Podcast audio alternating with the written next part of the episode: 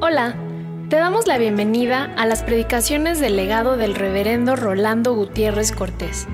Esperamos que sea de bendición e inspiración para tu vida.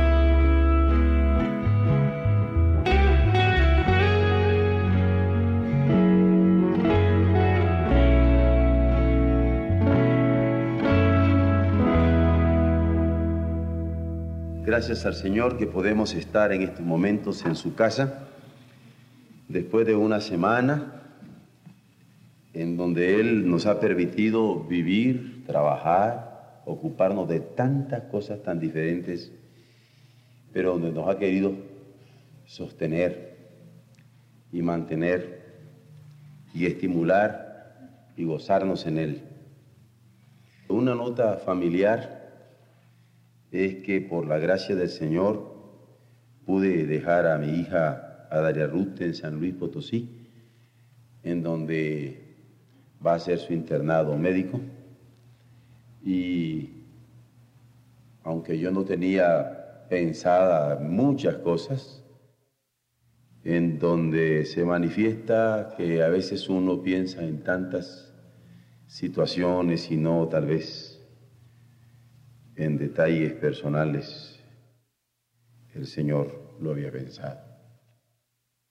Y ella está, ya está trabajando en el Seguro Social y en un lindo hogar de uno de nuestros miembros de la iglesia, de nuestra hermana Esparza, Ibáñez de Esparza, que por lo que les digo yo me podrían decir que van a Quintana Roo y de repente yo, bueno, ¿y a quién tengo en Quintana Roo? Y cuando yo llegué a la casa, no había conocido esa casa nunca, no me perdí para nada.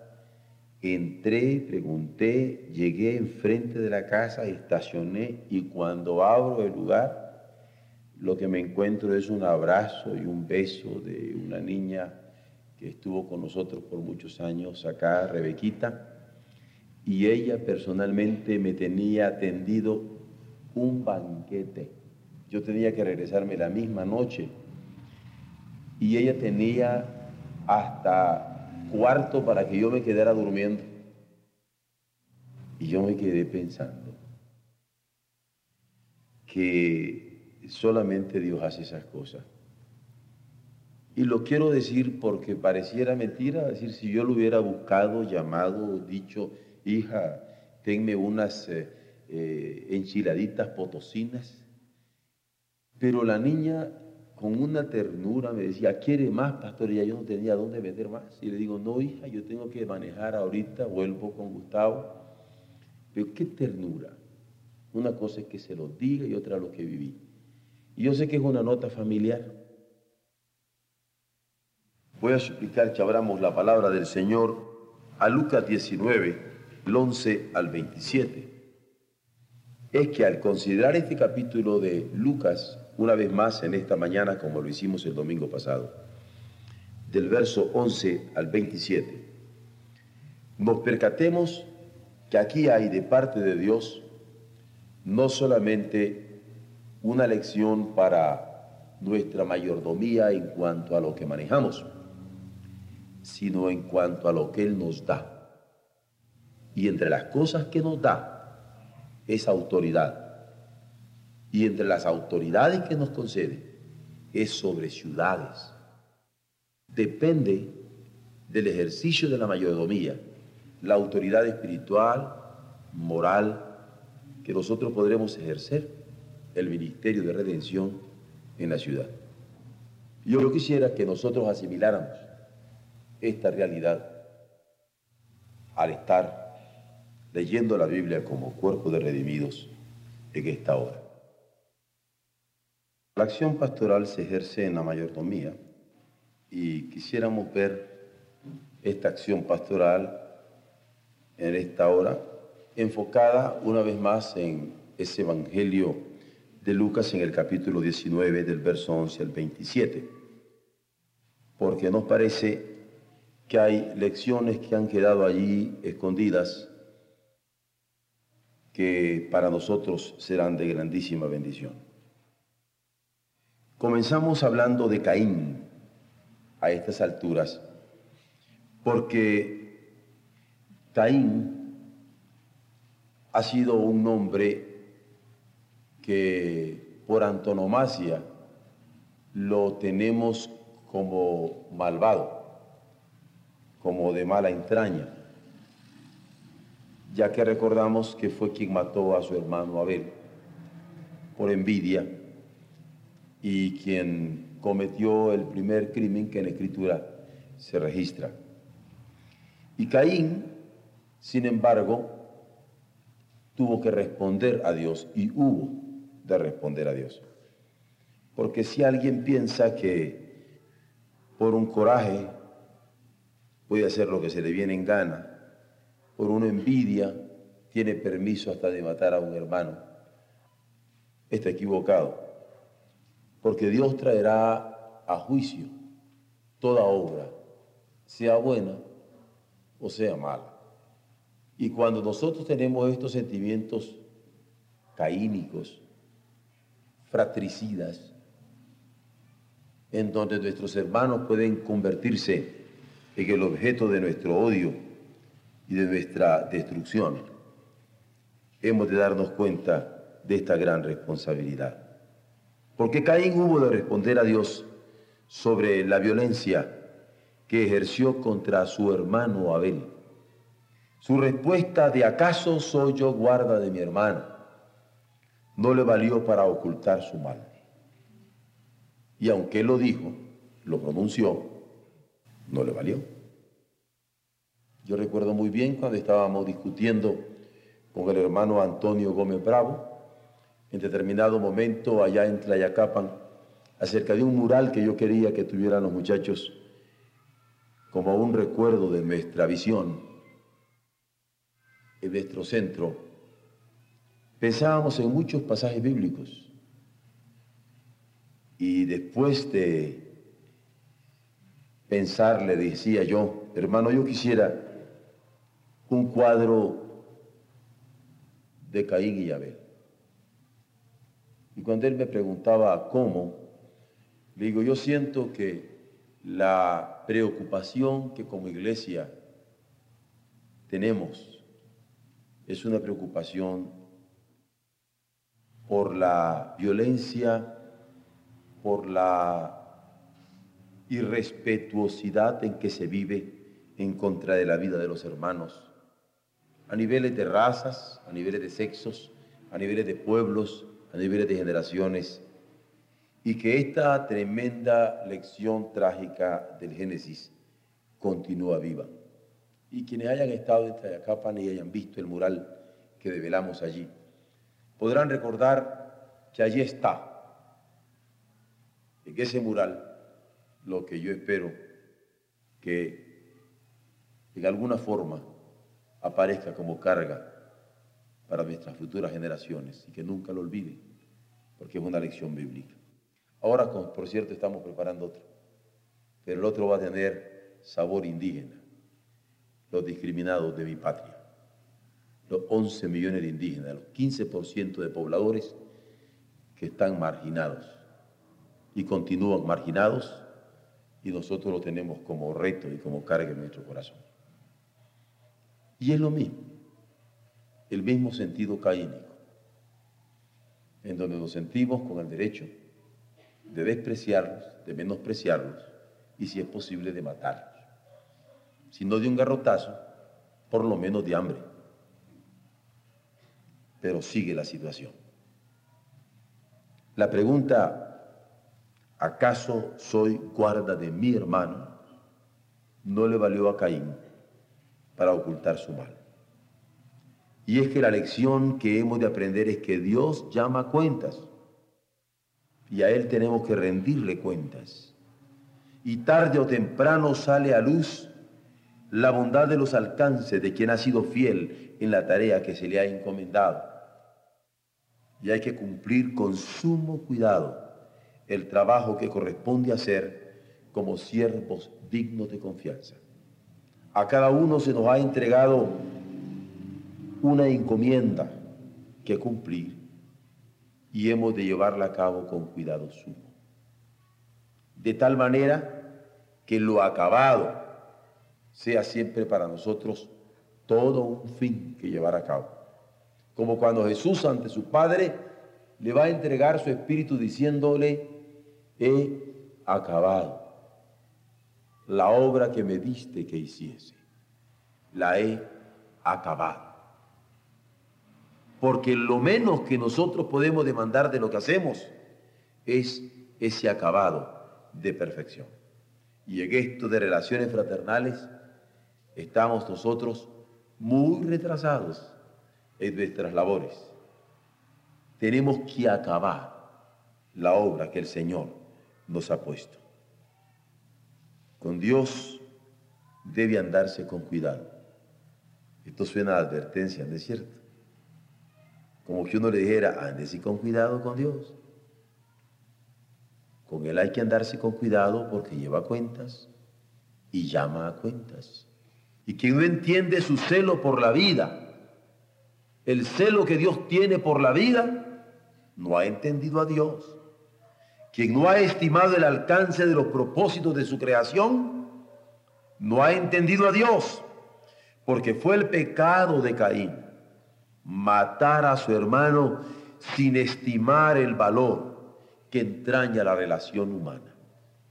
Nosotros no podemos lastimar a nuestro hermano, ni la relación con nuestro hermano.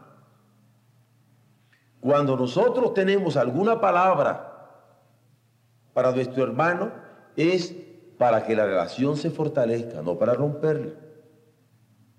Es para que la relación se estructure, no para que se desembone.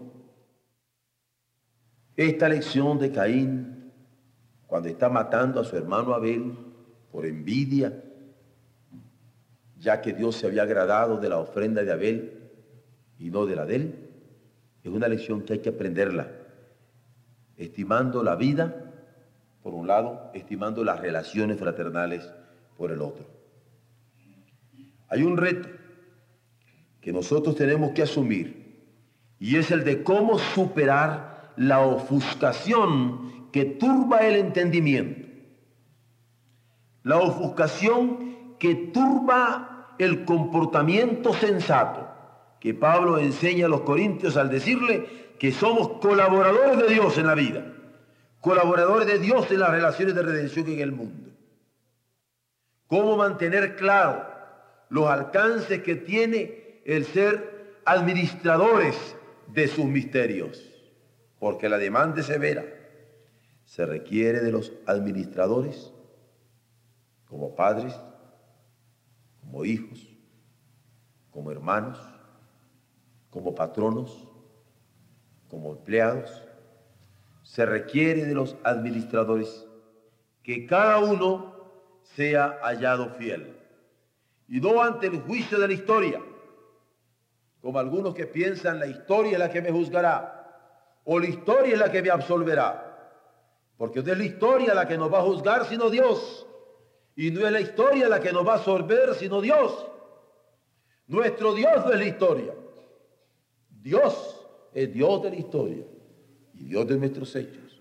Y Dios de nuestros actos. Y Dios de nuestros comportamientos.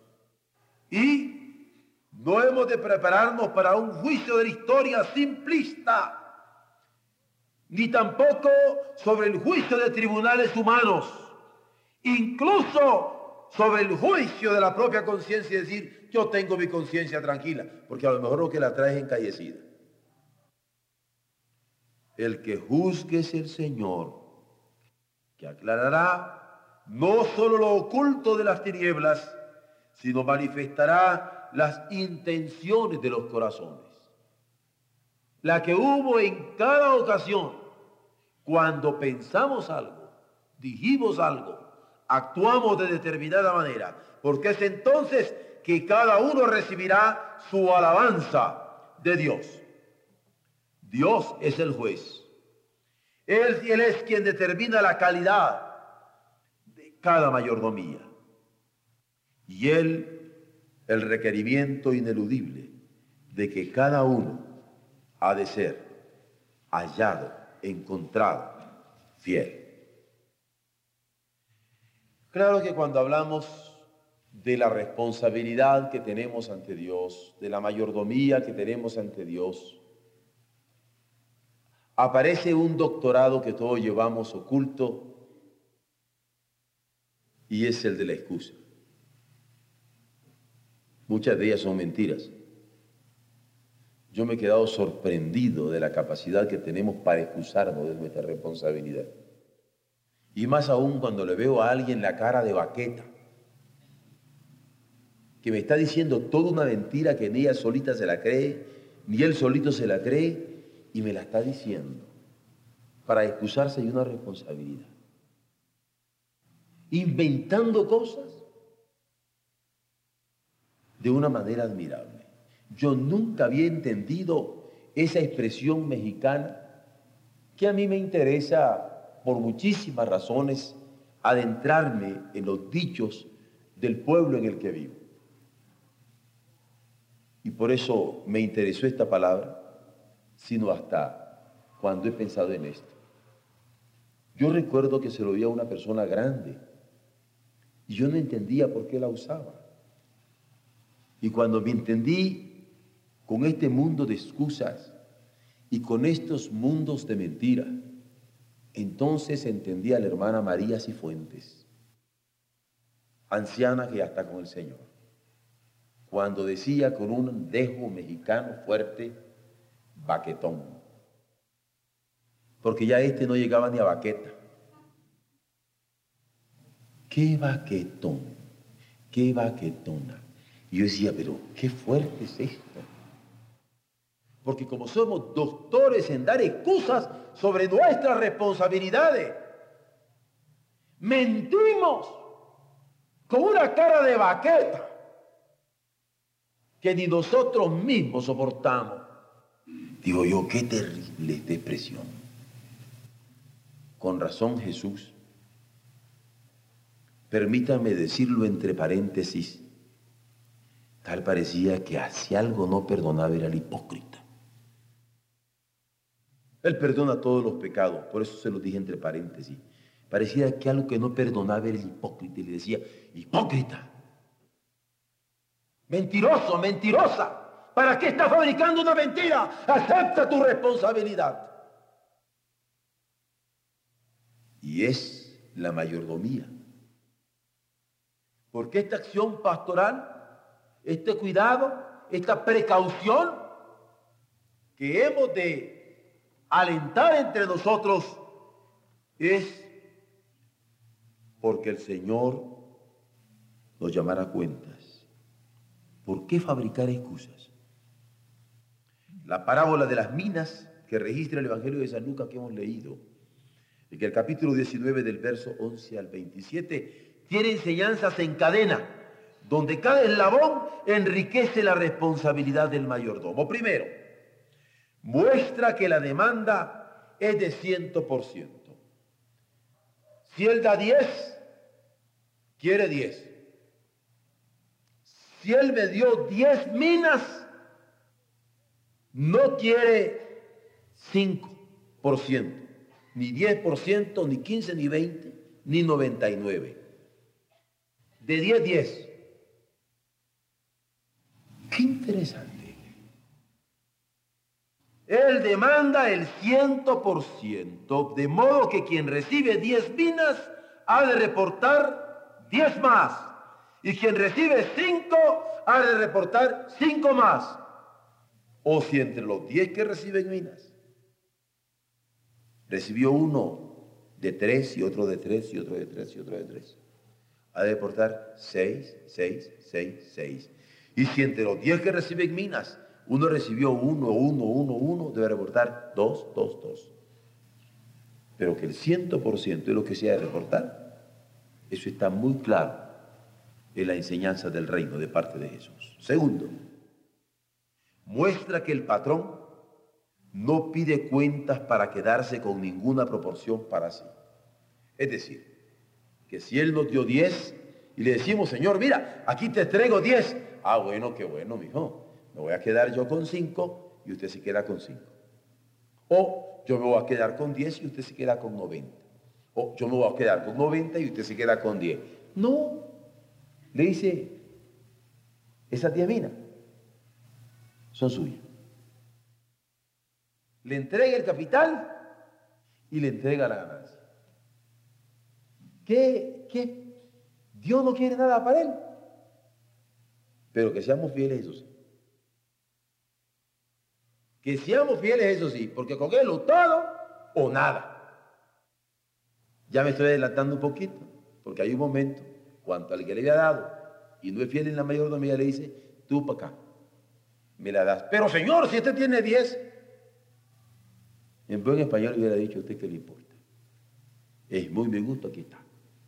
Al que tiene se le da más, y al que no tiene, hasta lo que tiene se le quita. Al mal mayordomo. Es una lógica divina. Yo sé que esto no suena lógico para la gente, pero es la lógica del Señor. Este es el segundo elemento. Que ninguna proporción es para sí. Es claro que pide cuenta, pero no es plan egoísta, sino de rendimiento. ¿Cuánto te rindió lo que te di? En tercer lugar, confiere autoridad como reconocimiento a un ejercicio honesto en el desempeño de su función. No se puede dar autoridad a quien no es honesto, ni reconocer autoridad en quien no es honesto. Él da autoridad al honesto en el desempeño de sus funciones. Pero además de honesto, porque no se quedó con un cachito de lo que le fue recomendado, fue fructífero. No se requiere ser honesto, que ya sería bastante. En el Evangelio se requiere honestidad y frutos. Más más, mucho más de lo que el Señor nos ha dado. El doble. Cuarto, en la hora del juicio, abona a la cuenta mayor la que fue administrada con negligencia. Esta es la parte que lastima más de cuatro imaginaciones. ¿Cómo abona a la cuenta del que tiene más lo que le había encargado al negligente. Le dio uno, a este se le ocurrió meterle en un pañuelo, le dice, como tú eras severo, aquí lo meto en un pañuelo. Entonces se lo quita, ¿ah? lo que le deje el pañuelo sucio, para que lo lave. Y se lo da al otro. Pero en quinto lugar viene la autoridad. La autoridad es conferida sobre ciudades. No le regala el capital de 10. No solamente le vuelve los 10 que había ganado. No solamente le da además autoridad, sino que le da autoridad sobre ciudades. Y es aquí donde yo quería que nosotros estuviéramos pendientes de la oración como iglesia. ¿Qué autoridad recibiremos del Señor espiritual y moral para llevar a cabo el ejercicio de los ministerios que Él ha encomendado a nosotros. ¿Cuál será esa autoridad? De lo que hemos recibido nosotros, ¿no es cierto que a duras penas le damos el diezmo?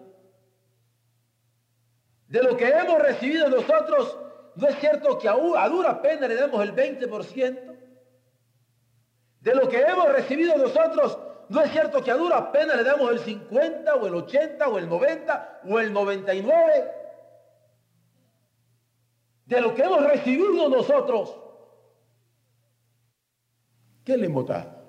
Yo recuerdo el testimonio de una médico, justamente una doctora, que cuando se graduó le pidió a su pastor que le permitiera bautizarse con todo y su bata. Y el pastor lo aceptó.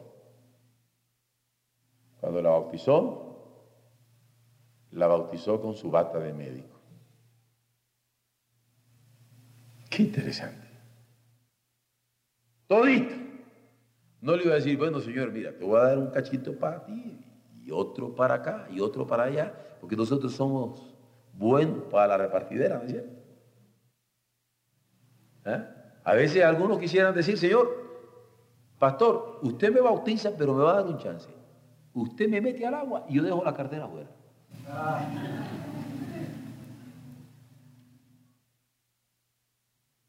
Yo me bautizo y mis pecaditos por allá. Yo me bautizo y mis intereses por acá. Nosotros damos porcentajes al Señor y Él quiere todo. Y es aquí donde Él autoridad la confiere sobre ciudades con un rédito de responsabilidades inesperadas. ¿Cuándo iban a pensar esto? Que al recibir las minas y entregarlas les iba a quedar todo. Me hace acordarme de uno de los de las ilustraciones favoritas de mi pastor. Pero favoritas. La repitió es Que daba miedo. Yo creo que algo me veía a mí, yo sentía que siempre me la decía de frente. El cuento este era de un arquitecto que tenía un papá ranchero, de esos rancherotes que mandan a sus padres, digamos, tipo Politécnico Nacional, y que cuando los mandan allí, quieren que sean no solamente arquitectos, sino ingenieros arquitectos, para que no se vayan a caer, para que no se vayan a caer las cosas, ¿no? Y entonces, eh, estoy hablando del poli porque así, si alguno tiene algo contra mí, yo me arreglo con él después, ¿verdad? Entonces viene y dice que este muchacho recibió la instrucción y estaba eh, estudiando y llegaba a las vacaciones, ustedes saben que llegan a las vacaciones los muchachos a provincia y después se volvía y regresaba y se volvía y cuando al fin ya se iba a graduar el muchacho le dice papá, ¿sabe qué, mijo? Yo quiero que usted, además del título, aquí mero, usted sea el que me construya esta casa. O sea, el primero que le iba a dar confianza al hijo era él. Y le da todas las posibilidades para que este muchacho no viniera con el título. Y un título como los que damos en ICE. Ustedes saben que comunicaciones electrónicas, el muchacho que tiene nueve, nosotros lo graduamos, lo titulamos y le hacemos hasta fiesta. Porque cuando usted tiene seis en el poli, aténgase. Cuando tiene siete, mi respeto. Cuando tiene ocho, olvídese. Cuando tiene nueve, lo pasan, pero sin tesis. ¿eh? No más que ahí se vale calificar menos uno, menos dos, menos tres y menos cuatro. Bueno, este no quería que llegara allí con ese título. Si no le dice, yo quiero que vean que usted puede hacer eso. Qué bonito padre, ¿verdad? Me parece Por eso les digo, mi pastor algo me veía así. No sé si care vergüenza, pero algo así. Y me quedaba bien, yo sentía este cuento siempre, por eso no lo olvido. Y dice que el muchacho es muy inteligente, ¿eh? no se usaban las calculadoras todavía, pero parece que ya era un hombre de mucha capacidad de porcentaje, comenzó a hacer aquella casa, e iba así a la casa. Y él quería que a la hora que llegara el hijo, la fiesta le iba a hacer en esa casa. Eh, comienza el muchacho a hacerla. Pero el muchacho muy inteligente, sabiendo que el papá era muy rico, tenía mucho dinero, no más que también al mismo tiempo él podía hacer ahí unas cuentecitas de, de esas que me dan el 15% de cuento, yo le digo que solo me dieron el 10, me quedé con el 5, etcétera. Él hacía su propia inteligente, era del poli. Cuando llega a la casa, ay, el rancherote dice, aquí está mi hijo, ingeniero arquitecto, y aquí está la casa que hizo, y es lo mejor, y lo estaba recomendando. ¿Eh? Y el muchacho bien inteligente que había economizado en muchos de los materiales, ¿verdad? Que no hubiera aguantado el 19 de septiembre pasado, recibe del padre que le dice, y esta casa es para mi hijo. Y se queda el muchacho. Si hubiera sabido que era para mí, le hubiera puesto los mejores materiales, hubiera... Entonces comenzó a darse cuenta. Entonces comenzó a darse cuenta que todo lo que el hombre sembrar, eso también segará. Y es aquí donde yo le digo, La autoridad es conferida sobre ciudades, diez o cinco, con un rédito de responsabilidades inesperadas que implica vidas, relaciones, administraciones variadas y complejas. ¿Por qué queremos fabricar sin vergüenza y media? Excusas, mentiras. Más que cabida las excusas, hay reconocimiento abierto para quien rinda buenas cuentas.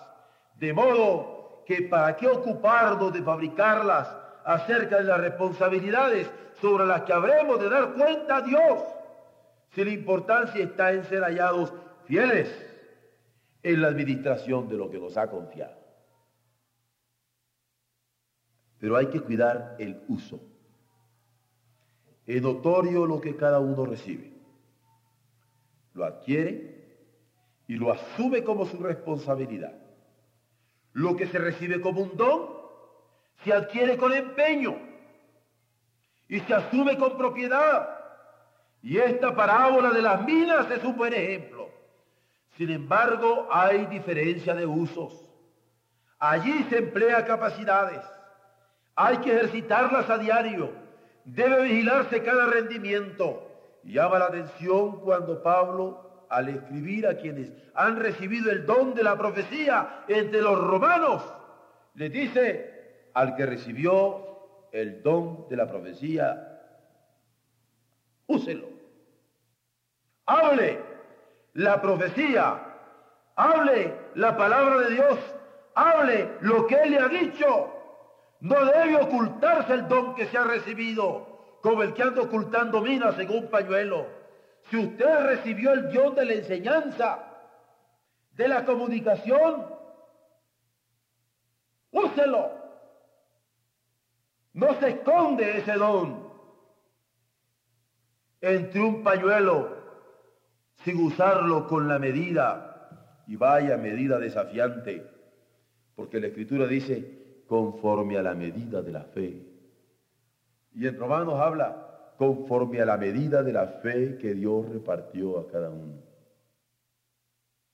¿Cuál es la medida nuestra? ¿Cuál es nuestra medida de fe? ¿En qué medida nosotros hemos usado el don que hayamos recibido? ¿Lo hemos usado con mezquindad o hemos puesto nuestro mejor empeño, nuestro mejor esfuerzo, nuestras mejores posibilidades? ¿Cómo hemos aprovechado las oportunidades que hemos tenido a la mano para gloria de Dios? En medio de dificultades, problemas, angustias, riesgos de muerte. ¿Cómo? Pablo exhorta que quien haya recibido el don de la profecía lo usara conforme a la medida de la fe. Máximi en Roma, una ciudad imperial en donde la fe debía ejercitarse con una eficiencia profética tremenda, ya que por la fe es que vendría la posibilidad de salvación para este pueblo y la palabra. Era el don que Dios usaba para que la fe se provocara. Entonces, quien recibía el don de la palabra, debía usarlo en la medida de la fe, porque la fe viene por el oír esa palabra de Dios. Pero ¿qué pasó con Pedro? Porque Pablo le está escribiendo esto a los romanos, pero Pedro, que justamente escribió su carta para ayudar a los hermanos en la persecución de Nerón, es también sensible a la situación. Y se dirige a quienes habla y a quienes sirven. A quienes ejercían profecía y a quienes ejercían diaconado, a quienes convocaban a la fe y a quienes servían por la fe y por eso les dice, vamos a ser administradores de los misterios de Dios, pero vamos a hacerlo. Y lo llama a ejercer esa administración de la palabra y del servicio, de la palabra y de los misterios de Dios.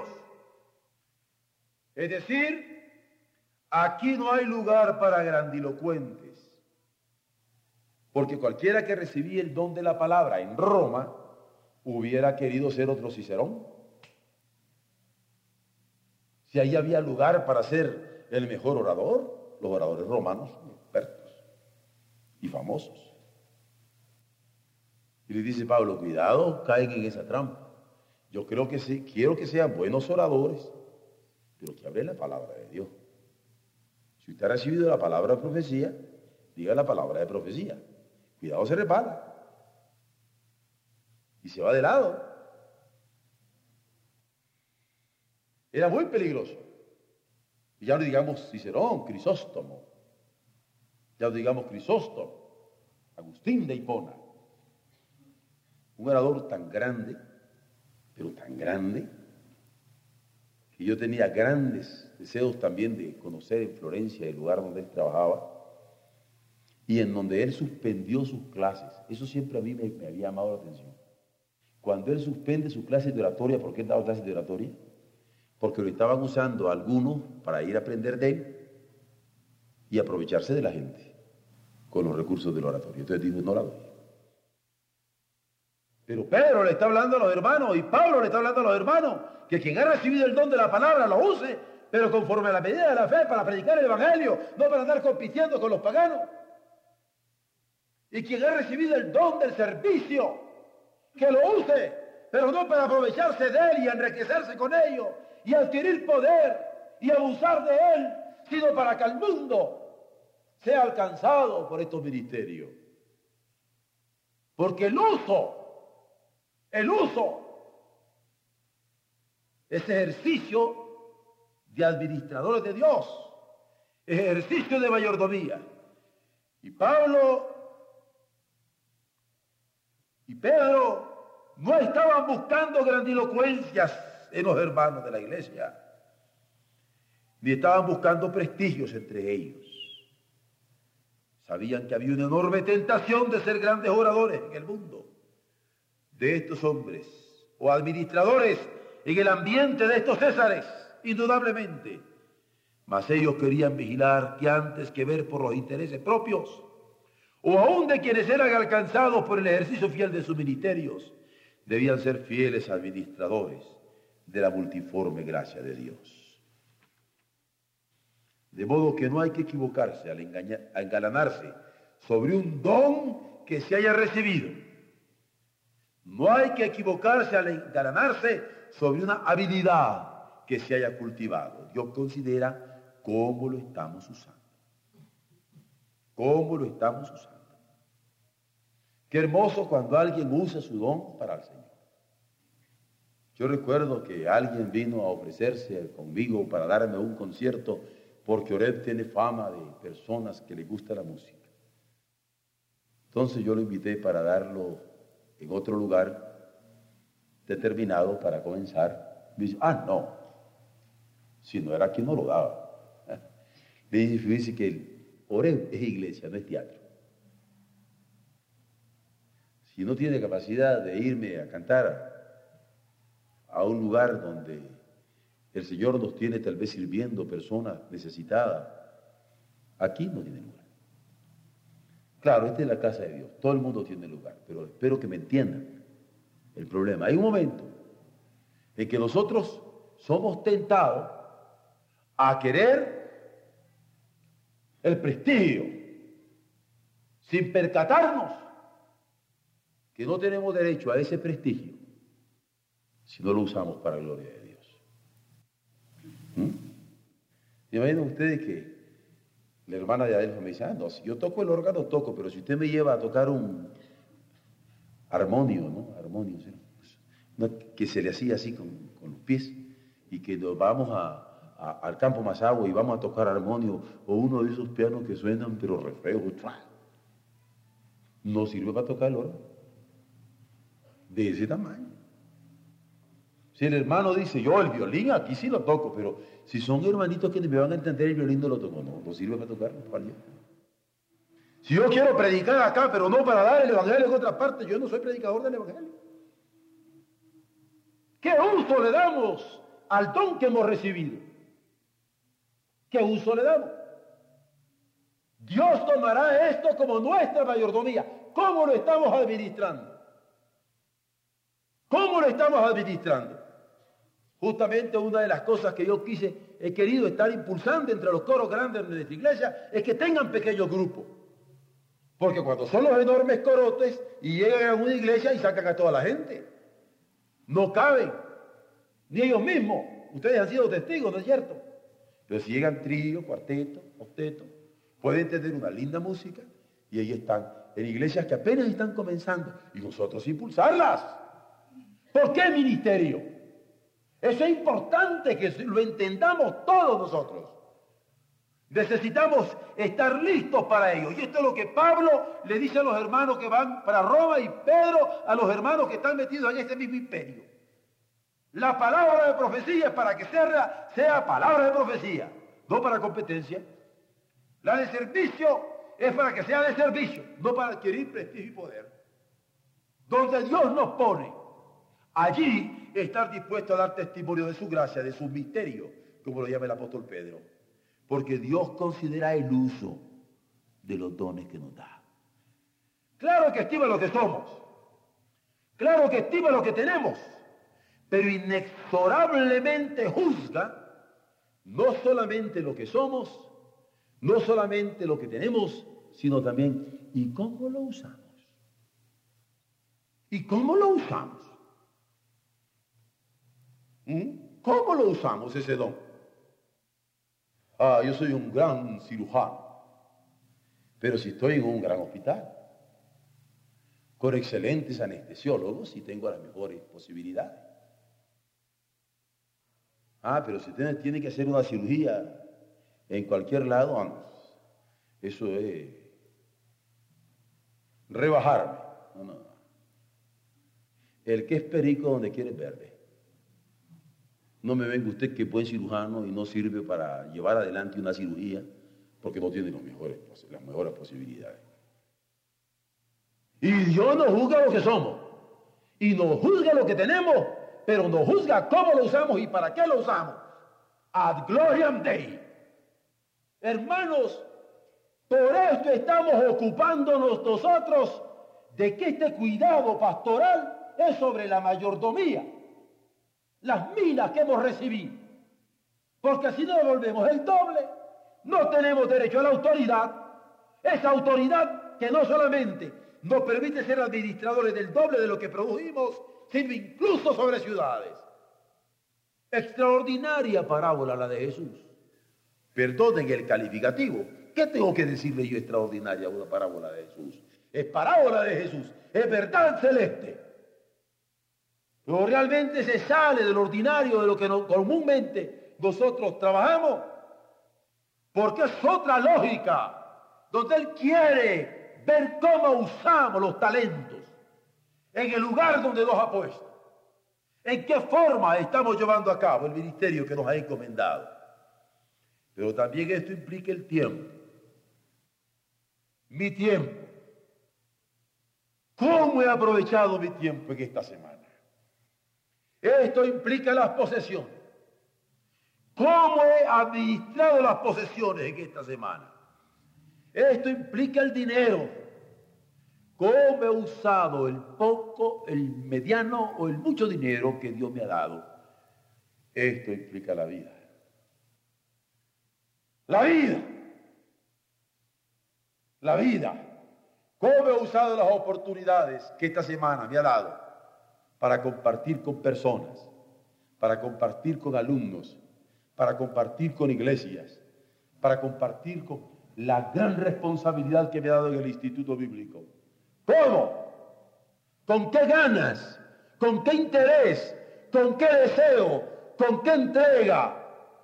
¿Con qué fervor? ¿Con qué corazón? ¿Cómo? Esto lo implica todo, porque todo cuenta. Y también hay que ver que de todo habremos de rendir cuentas del uso de nuestro tiempo, del uso de nuestras posesiones, del uso del dinero, del uso de la vida. Es en ello que se ejercita cada don del Espíritu, en donde toda buena dádiva que se ha recibido se recibe como un don de lo alto. Cuando Pablo escribe sobre el cuidado pastoral a Timoteo, le declara que Dios da en abundancia para que lo disfrutemos.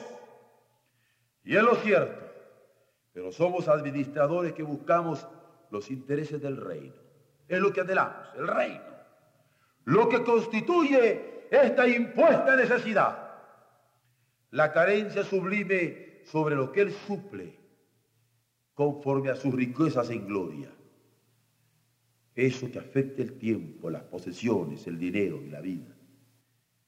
¿No es cierto que a veces nosotros disque es apetito cuando tenemos hambre? Y decimos carencia, ¿no? Sin embargo, a veces estamos como los niños que nos dicen, tengo sed, pero es sed de, es sed de Coca-Cola. Tengo hambre, pero se me antojan unas carnitas. Tengo carencia, pero del, tipo, ¿verdad? ¿No es cierto que hay carencias de ese tipo, físicas? ¿Eh? Bueno, aquí lo que estoy hablando yo es carencia de la, de la sublimidad. ¿Hay carencia en nosotros de lo sublime?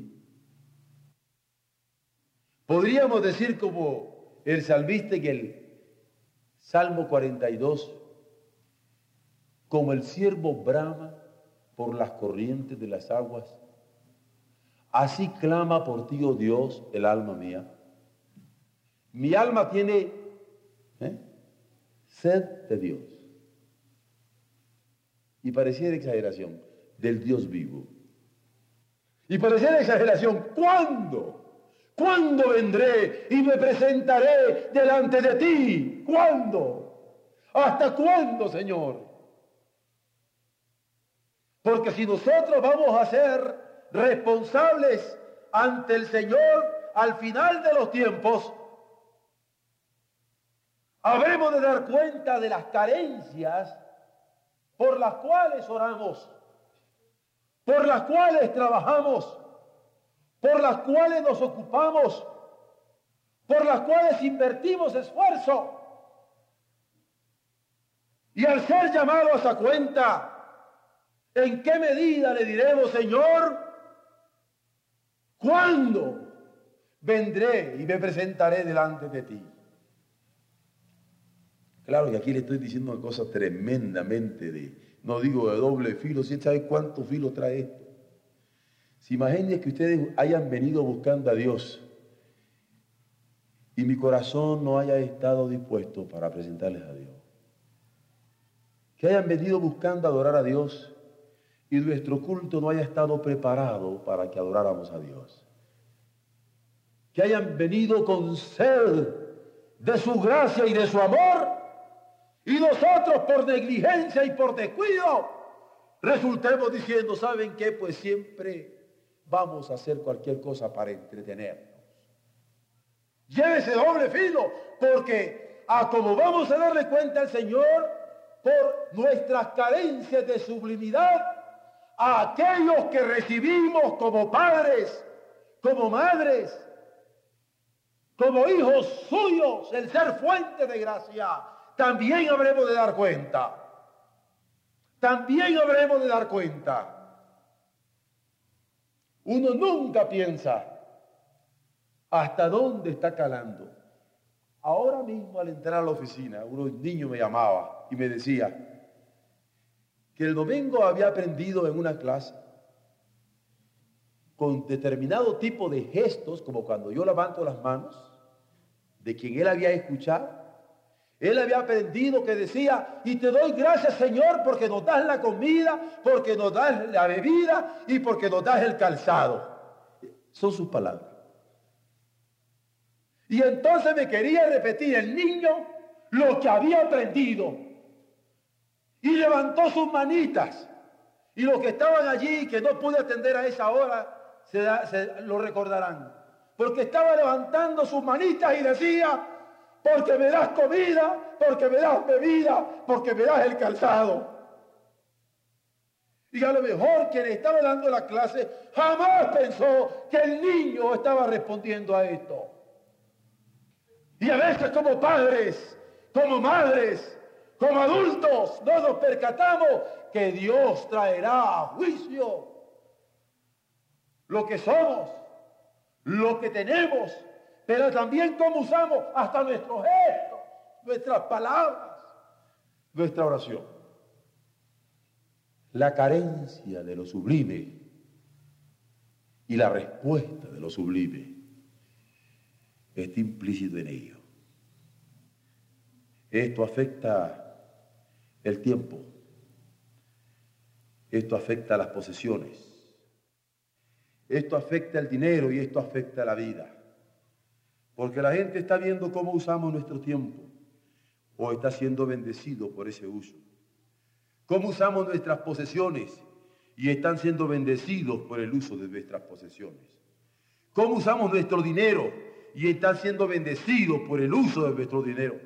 Cómo usamos nuestra vida y están siendo bendecidos por nuestra vida. Qué hermoso cuando alguien llega a descubrir sin que nosotros le digamos que nuestra vida es fuente de bendición. Para mí este es el más gran reto que vivo en la vida secular como maestro.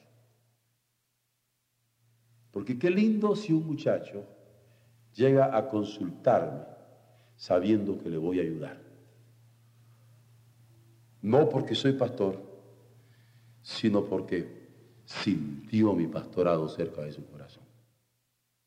No porque soy cristiano, sino porque sintió el palpitar de mi fe. No porque me puse una etiqueta para decirle, usted me encuentra en Plutarco Elías Calles 1962 como predicador del Evangelio, sino porque supo que mi palabra era evangélica.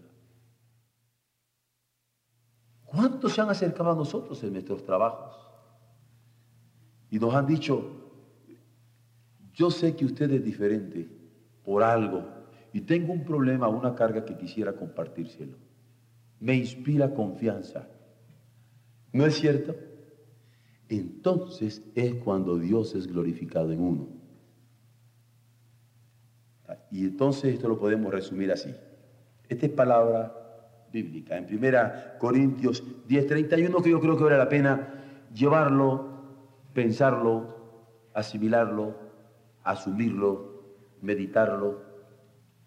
Si pues coméis o bebéis, hacedlo todo para gloria de Dios. Pero no dice eso nada más. Si pues coméis o bebéis, vean ustedes esta proposición universal. Si pues coméis o bebéis o hacéis otra cosa, la que sea, hacedlo todo para gloria de Dios. Nos puede declarar administradores fieles el Señor si nos llama cuentas hoy. Podremos darle el doble de lo que nos confió. Puede concedernos autoridad sobre tantas ciudades por la fidelidad con que hemos vivido para su gloria. Pues este es el propósito de él. Esto es lo que hemos de ejercitar como siervos fieles, como siervos dignos de su Señor. Por eso es que la acción pastoral, el cuidado, la prevención de la que nos estamos ocupando ahora, hemos de ejercitarla en la mayordomía. No solo de lo que somos, no solo de lo que tenemos, sino del uso, de la comida, de la bebida y cualquier otra cosa que nosotros hagamos como el apóstol afirma, que cada uno sea hallado fiel. Amén.